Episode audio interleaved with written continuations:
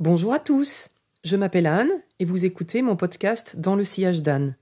Un podcast où je vous parle de mes passions pour les parfums et pour les livres, de mes rencontres, de ma ville, Montpellier et de ses alentours, et parfois d'autres pépites. Bonne écoute!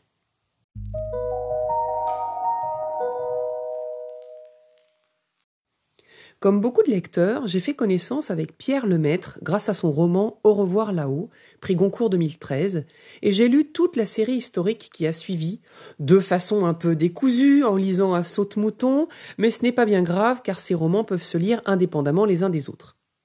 Puis, ayant tout lu, jusqu'à Le silence et la colère, il y a quelques semaines, je me suis dit que je n'allais pas pouvoir attendre encore un an la suite, et me suis plongé dans ce que faisait Pierre Lemaître à l'origine, à savoir des polars.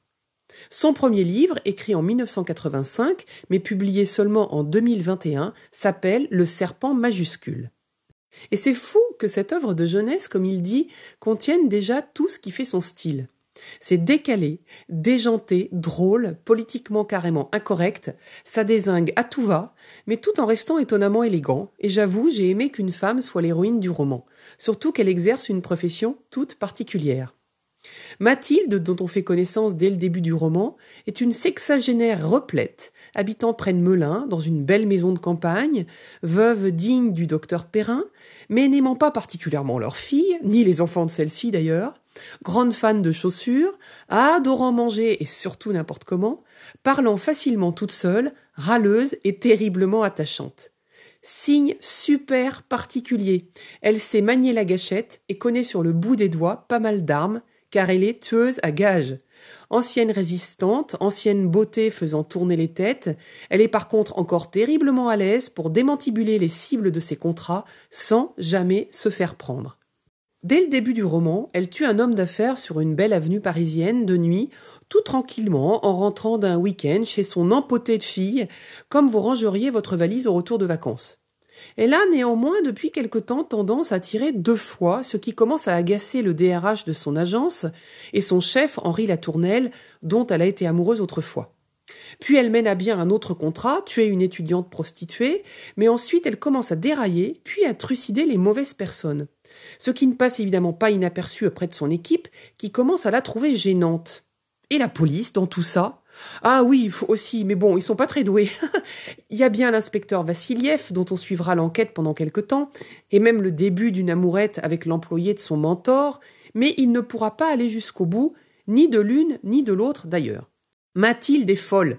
Mais bon, je ne connais aucun tueur à gages, alors j'imagine que s'amuser à jeter l'arme qui a servi à chaque mission dans la scène, mais toujours d'un pont différent, comme une discipline, ou être ébahi par des sacs mortuaires qui peuvent faire le vide pour éviter les odeurs, doit être normal quand on a fait du crime sa profession. C'est marrant car tout en étant assez pataude et passant pour tout le monde pour une gentille dame fatiguée et plutôt molle, elle reste super vive et capable de déjouer tous les pièges que lui tendent d'autres tueurs à gages. Une vraie pro. Elle manie aussi très bien l'autodérision, l'ironie. C'est une sacrée bonne femme.